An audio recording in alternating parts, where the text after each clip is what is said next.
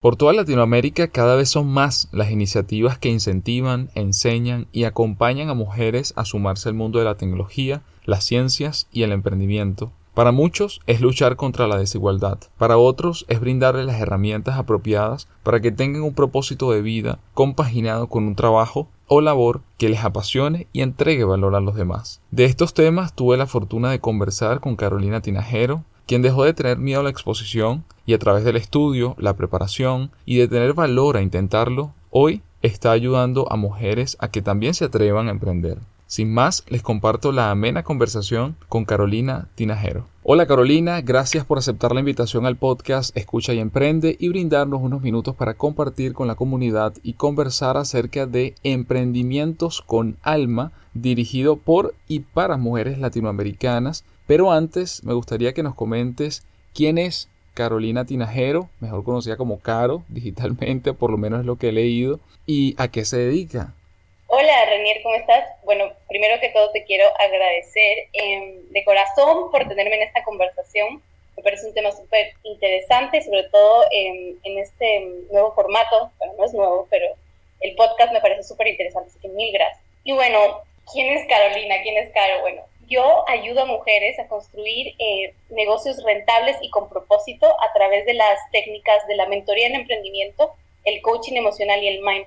Em, básicamente lo que hacemos en Startups with Souls o emprendimientos con alma es empoderar a las mujeres no solo en la parte técnica y en lo que ellas tienen que aprender para construir su emprendimiento, sino también en la parte emocional, en, en la parte de autoestima, no sé si tú sabías, pero un tercio de la población femenina mundial quisiera empezar un negocio, pero no se atreve por el miedo al fracaso. Entonces, eh, emprendimientos con alma o startups with soul se enfoca en eso, en ayudar a la mujer no solamente en la parte técnica, también emocional y en la parte de meditación que es súper importante, eh, para tener un poquito más de claridad y como dejar de un lado la ansiedad que nos produce emprender. Entonces, básicamente de esto se trata mi emprendimiento, de apoyar a mujeres, ayudarlas en su camino y, bueno, yo soy la facilitadora de, este movimiento, digamos, que básicamente está dirigido para mujeres en Centroamérica, eh, Ecuador y Perú, pero bueno, al mundo también. Claro, claro, claro, totalmente. Algo que me llama la atención, eh, Carolina, es, eh, y bueno, incluso lo, lo colocas en tu perfil, es que te defines también como coaching ontológico. ¿Nos comentas un poco qué significa este término que quizás para muchas personas no lo tienen claro eh, sé que tiene que ver con temas de autoconciencia, sé que tiene que ver con algo de mindfulness, pero bueno, qué mejor que tú para que nos expliques un poco qué significa esto del coaching ontológico. Bueno, claro que sí. Mira, em, yo estudié eh, coaching ontológico, que básicamente es una rama del coaching, es como cualquier otro coaching, eh, pero es una rama que se enfoca en el estudio del ser y sus relaciones con las demás personas que lo rodean, ¿verdad? Entonces, la palabra ontológico como tal eh, y como digo, el estudio del ser se enfoca en un coaching más que eh, decir que tiene que la otra persona hacer, se enfoca en hacer preguntas, eh, en hacer preguntas en, toda la conversación de coaching, digamos, y ayudar y, digamos, al coachee a irse encontrando con sus propias respuestas, más que por mis interpretaciones de lo que esa persona puede estar pasando. Entonces, este, esta red o esta movimiento del coaching ontológico fue creado por eh, Rafael Echeverría y bueno, ahí hay muchísimo de qué se trata, yo te puedo decir más o menos a alto nivel de lo que se trata de mi experiencia eh, haciendo este coaching ontológico. Claro, es decir, que eh, se trata de alguna manera de acompañar procesos de transformación. En este caso, entiendo, bueno, para cualquier persona, solo que en, tu caso y, con la iniciativa de Start with Souls, más dirigido más hacia el público femenino. Sí, en este caso, eh, bueno, yo soy coach ontológica, pero yo eh, me establecí en un nicho que es el, mundo del emprendimiento femenino.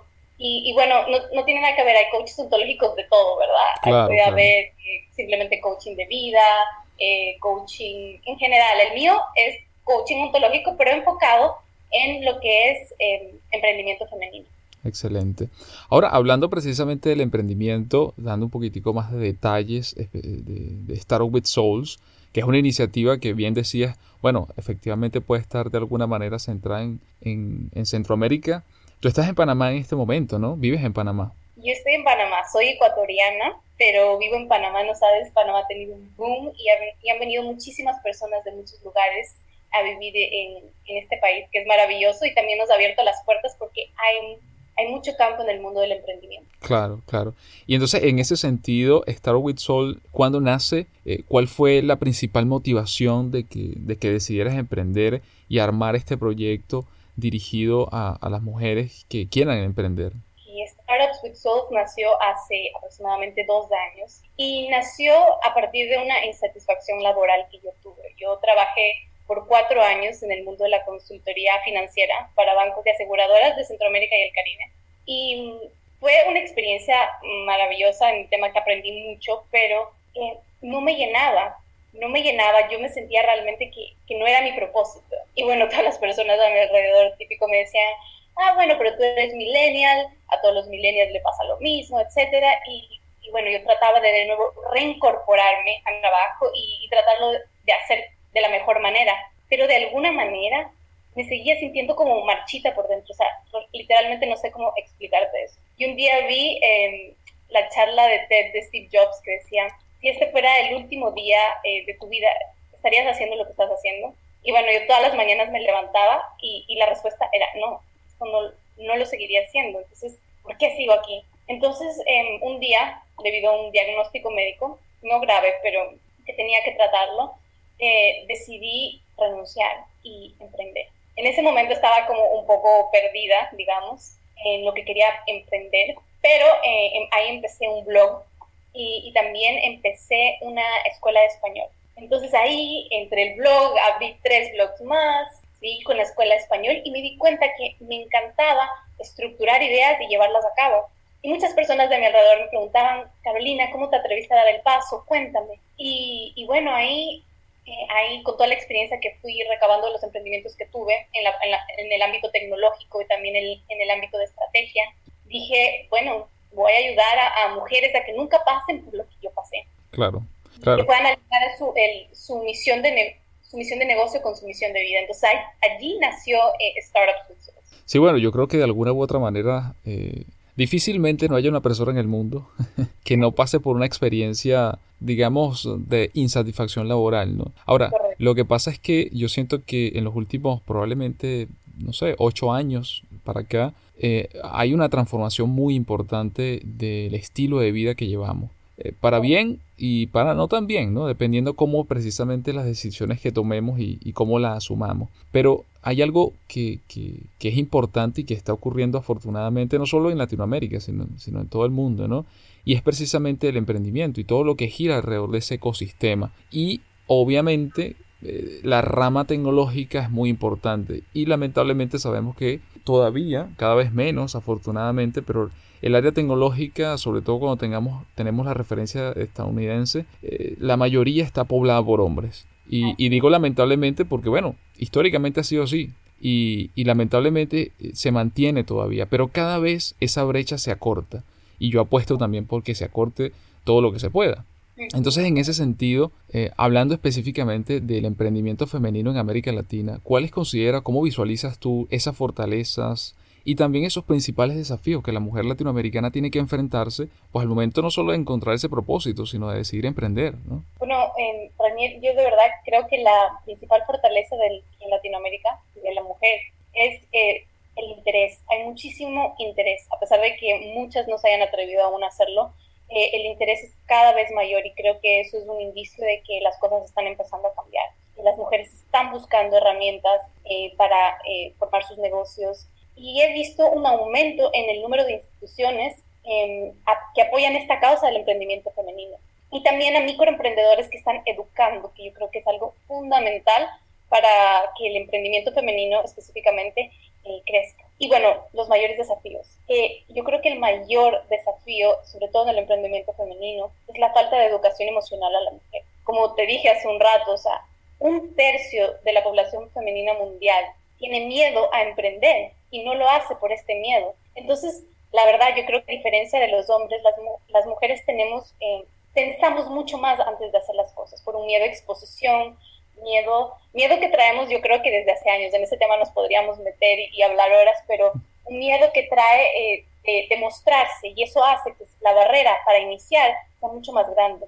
Yo creo que en Latinoamérica se debe reforzar esa educación emocional, en autoestima, superar miedos, en dejar ansiedades, en dar apoyo para ese balance en la mujer que en Latinoamérica sobre todo cumple un rol, eh, como diría, cuidadora de la casa, de sus hijos, cómo empoderarla a que, a que pueda mantener un balance y al mismo tiempo tener la autoestima el empuje para empezar su negocio. Ahora, ¿crees que en ese sentido, eh, Carolina, crees que el sistema educativo tiene relación con esto? O sea, porque cuando, cuando te escucho diciendo, bueno, efectivamente hay que reforzar precisamente la inteligencia emocional y eso, digamos, ya está ocurriendo en los países desarrollados donde a los niños desde muy pequeños les están dando herramientas, no solamente de, de, inteligencia emocional, sino incluso clases relacionadas con meditación, con control de la respiración, y todo eso es precisamente para tener el control y liderarnos a nosotros mismos antes que a otros, ¿no?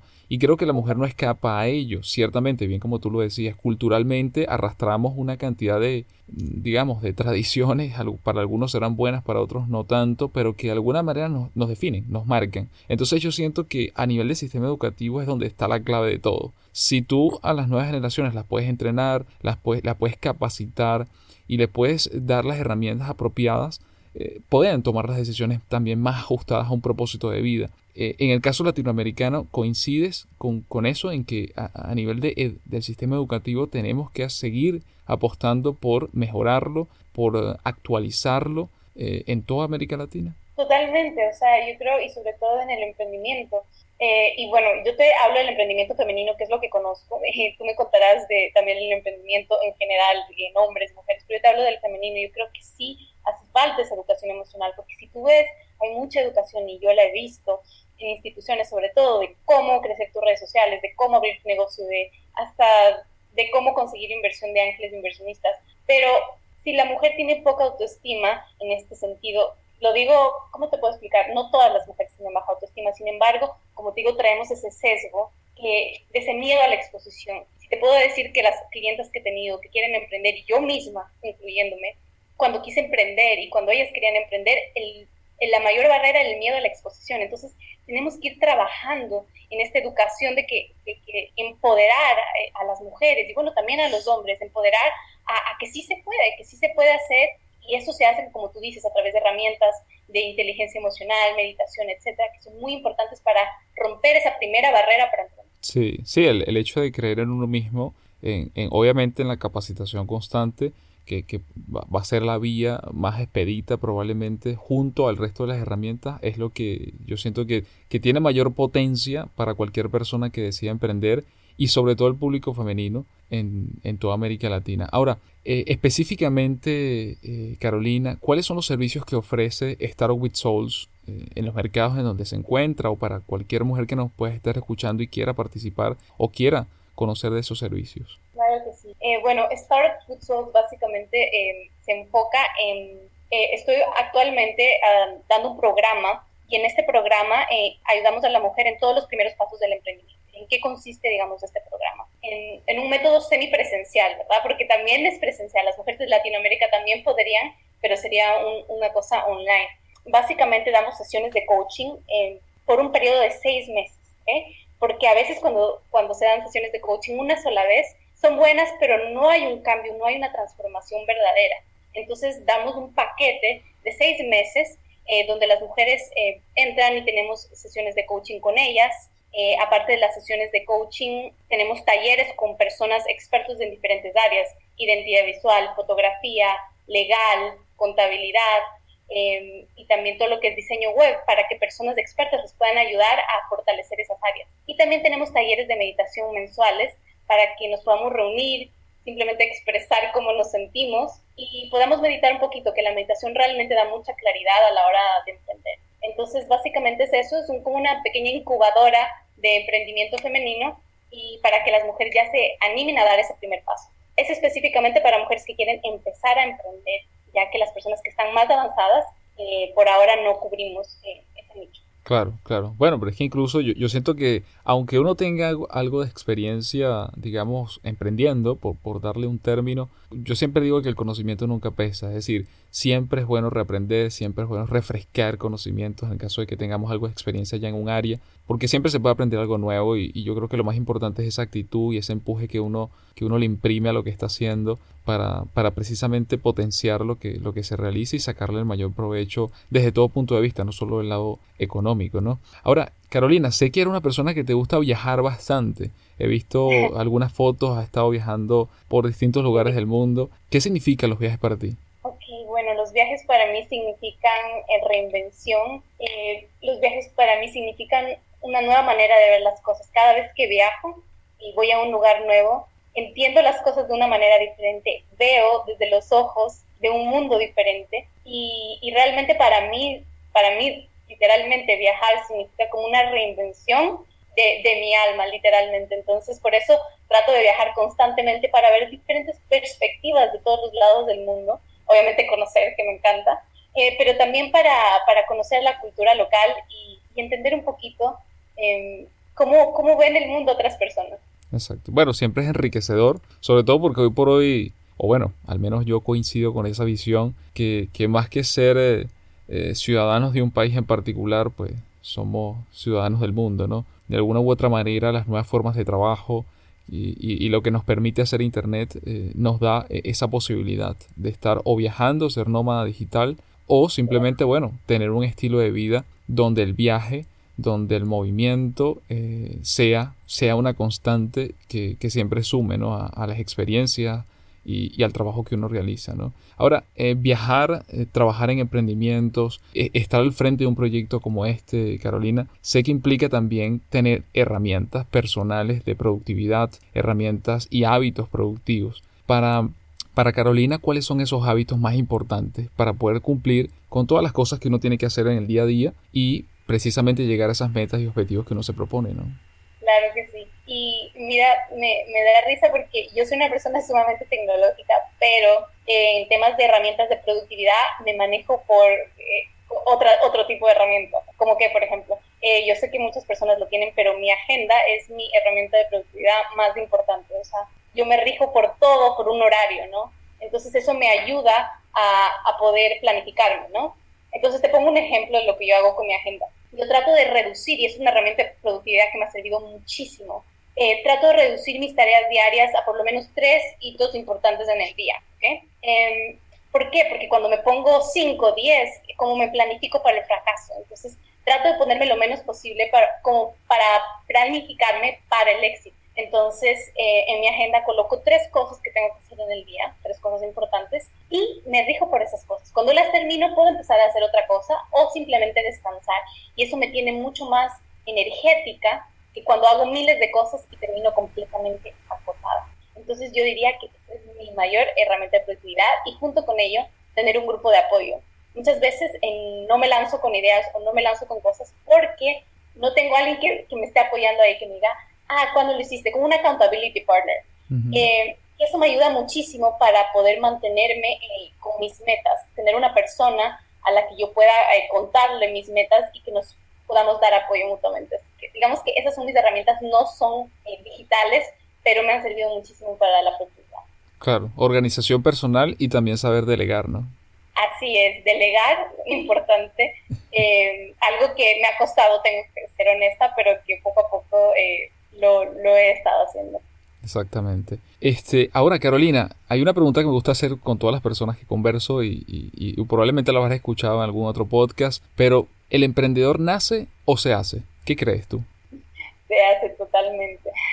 Se hace porque, mira, yo siento que eh, cualquier persona puede ser emprendedora si tiene las ganas primero. Yo creo que es el primer requisito. Y segundo, si está dispuesta a educarse con las herramientas para lograr lo que quiere. Yo creo que cualquier persona con la educación en emprendimiento correcta puede lograr ser un emprendedor, pero yo creo que lo primero que te digo es las ganas de querer hacerlo realmente por el motivo correcto. Perfecto, Carolina. O sea, y ahora, todo quien emprende y quien no, porque también, o sea, a ver, hay algo que yo tengo muy claro y es que todo el mundo no está hecho para emprender. Es decir, bien como tú lo decías, tiene que venir y nacer de la persona, así como, por ejemplo, ser un trotamundo. Es decir, no todo el mundo está dispuesto a. Y eso no está mal ni bien, simplemente son condiciones diferentes, metas y formas de ver las cosas distintas. Pero independientemente seas o no emprendedor, eh, hay algo que es un factor común, y es que todos de algunas maneras buscamos el éxito. Para Carolina, ¿Cómo define el éxito en tres o cuatro palabras?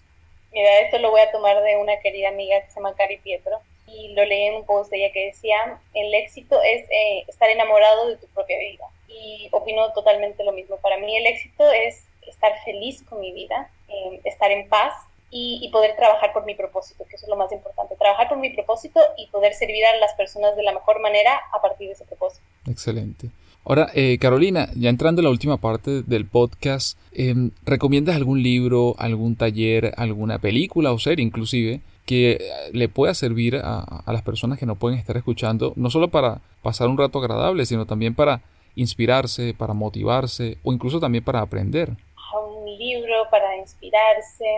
¿Qué te puedo decir? Puedo recomendar un blog, eh, es en inglés, sin embargo, eh, a personas que quieren animarse a emprender, pero que aún no se deciden porque no han encontrado su pasión. Eh, este blog se llama Live Your Legend y em, fue liderado por Scott Dinsmore eh, lamentablemente él es un bloguero, falleció, pero él em, da muchísimas herramientas para las personas que no tienen idea cómo encontrar su pasión, cómo la pueden encontrar. Y yo creo que, eh, te lo digo porque por experiencia propia, este blog me ayudó y me impulsó en mi propio camino emprendedor. Em, para esas personas que aún no tienen idea, les puede servir. Y bueno, para mujeres que quieran un libro, les recomendaría Girl Boss de Sofía Amoruso un libro muy bueno donde ella cuenta su experiencia a, crear su empresa de un billón de dólares a través de eBay y me parece algo muy interesante para, para las mujeres que quieren empoderarse. Excelente, excelente. Bueno, tanto la primera recomendación como la segunda, como siempre, yo se las dejo adjunto al podcast para que puedan ir allá, ya sea comprar el libro, ir, ir al blog, visitarlo, etcétera. Ahora, eh, Carolina, ¿cuándo es el próximo evento o programa? Entiendo que el programa que tienen en este momento en, en Startup with Souls eh, ya arrancó, ¿cierto? Correcto, arrancó. arrancó en enero y el próximo es en julio. Vamos nuevamente el siguiente programa en julio. En julio. Y tal como decías al, al inicio, en este momento el programa está dirigido eh, solo en formato presencial. Es decir, una persona que no esté en Panamá no podría participar, al menos por el momento. Bueno, por el momento no, pero en, julio sí, porque ahí se va a abrir la, por, la modalidad online, digamos. Eh, pero también les quería invitar a las emprendedoras eh, que se quisieran unir a un evento gratuito que estoy haciendo. Vamos a tener un Summit. Un Summit es básicamente una cumbre eh, con 60 emprendedoras que nos van a hablar de diferentes temas de emprendimiento como networking, importar, exportar, todo lo que es legal, contabilidad, influencers, LinkedIn, Pinterest, todo lo que las mujeres necesitan, 60 temas, y también temas emocionales que son muy importantes y lo he enfatizado mucho en esta entrevista, y son gratuitas. Esto va a ser el mes de junio. Eh, sin embargo, les invito a que se registren en, el Instagram o Facebook de Startup Souls, que creo que puede ser muy interesante para aquellas mujeres que quieren escuchar un poquito más de lo que eh, se trata todo esto del emprendimiento femenino. ¿Y este se va a llevar a cabo en dónde, Carolina? Muy importante, gracias Renier. Es una cumbre online, es em, completamente online eh, se pueden registrar y van a recibir los videos directos a su correo. Excelente. Bueno, es, todos esos enlaces, por supuesto, yo se los dejo en el podcast porque pues hay que participar. Seas hombre o seas mujer, es siempre, siempre muy importante estar constantemente aprendiendo y, y estar, bueno, refrescando conocimiento. Y si son a través de personas que ya han tenido experiencia en, en áreas tan diversas y tan importantes, pues muchísimo mejor. Antes de cerrar, Carolina, te pregunto, ¿tienes algún próximo viaje ya en la agenda? no lo tengo, pero mi sueño, te digo, que me encantaría ir a Noruega. Creo que esa sería eh, una de mis opciones favoritas. Bueno, cabe destacar que Noruega en este momento es, uno de los países favoritos en, las Olimpiadas de Invierno que se están llevando a cabo eh, en, estos momentos y, entiendo que Noruega, por su historia, obviamente, es uno de los que, no, sé cómo terminará, pero bueno, es uno de los, de los favoritos para, para ganar mayor cantidad de medallas. Así que, que veremos y Dato número 2 de Noruega, también es uno de los países del mundo donde hay mayor cantidad de Tesla, de autos, de automóviles Tesla por metro cuadrado. ¡Wow! Mira tú, sabes mucho bien. sé que esta es tu entrevista, pero déjame preguntarte a ti, ¿cuál es tu destino favorito, o sea, o tu destino que eh, ves para este año? Mira, eh, fíjate, yo todos los años viajo a mi país, a Venezuela, eh, este año pasado, por las circunstancias lamentables que estamos atravesando, no pude viajar y, probablemente este año, pues, eh, trate y haré todo lo posible por sí poder viajar, ir a Venezuela nuevamente, sobre todo por un tema de familia. Pero, pero bueno, probablemente ya por temas de, de, viaje turístico, que siempre me gusta hacer, sobre todo rutas en bicicleta y de montaña, eh, tengo muy cerca Argentina y tengo muy cerca a, Montevideo, a, Uruguay, y son dos destinos donde tengo también amigos, así que, que probablemente alguno de esos destinos eh, está ya en la agenda. me parece muy, muy interesante, de verdad. Genial, me parece genial. Bueno, Carolina, antes de cerrar, nuevamente te agradezco por el tiempo. ¿Alguna recomendación final? Eh, que se animen, que se atrevan, que no, no se dejen parar por el miedo y que si tienen miedo, háganlo con miedo y pidan ayuda, que es lo más importante. Claro, todos necesitamos ayuda. Eso, eso, es, eso es una máxima en, la vida. Todos necesitamos ayuda para poder avanzar y lo importante es simplemente intentarlo. Que lo, es mejor eh, hacerlo y que quedarse con las ganas de, de, saber qué pasaría si lo hubiese hecho. Totalmente, que se, y que se rodeen de personas, porque a la final vivimos en comunidad y salimos adelante en comunidad. Bueno, nuevamente gracias por el tiempo, Carolina. Gracias a ti, Renier, nos vemos. Y gracias a todos quienes nos escucharon. Todos los enlaces, todas las referencias, se las dejo como siempre adjunto al podcast. Si les gustó, no olviden darle like, suscribirse a nuestro canal en SoundCloud. Recuerden que también estamos en iTunes, así que les agradeceremos muchísimo que nos puedan dejar un comentario y una valiosa estrella y compartirlo con sus compañeros, amigos y familiares. Nos escuchamos en el próximo episodio de Escucha y Emprende.